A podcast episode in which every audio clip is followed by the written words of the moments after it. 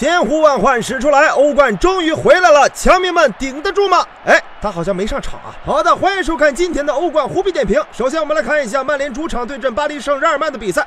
曼联队自新帅索尔斯克亚上任之后未尝败绩，联赛也回到了前四当中，全队上下斗志昂扬。什么狗屁浪漫的爱情故事？他们只想干巴黎。反观巴黎圣日耳曼这边，球员们伤兵满营，进攻三叉戟猜尼妹组合只剩下了妹啊，不，只剩下了姆巴佩，成为了名副其实的巴黎圣母院。乍看之下，大巴黎这是凶多吉少了。但是聪明的人只能看到表面，像我这样愚蠢的人却看到了一个新组合的诞生——圣母玛利亚。比赛开始之后，也是主场坐镇的曼联先声夺人。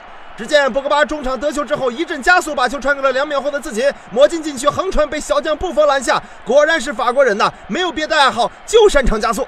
看着博格巴文体开花，迪玛利亚也决定卖弄一番。毕竟每天挨着姆巴素，加配技能也学会了不少。姆巴素传球稍稍弯了一点，迪玛利亚刚一加配，就被身边的杨教授怼出了画面。哎呀，不好意思，切错画面了。不过意思是一样的。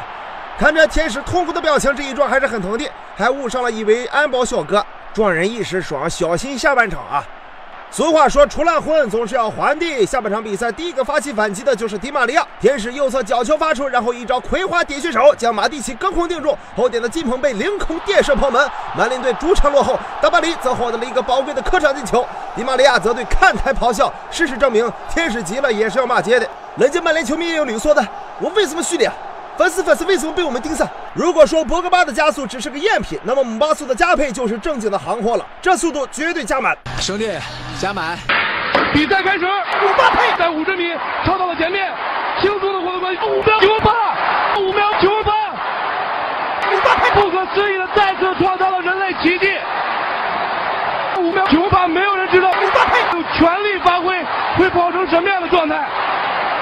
他真的是在飞，而不是在跑。满了，满了。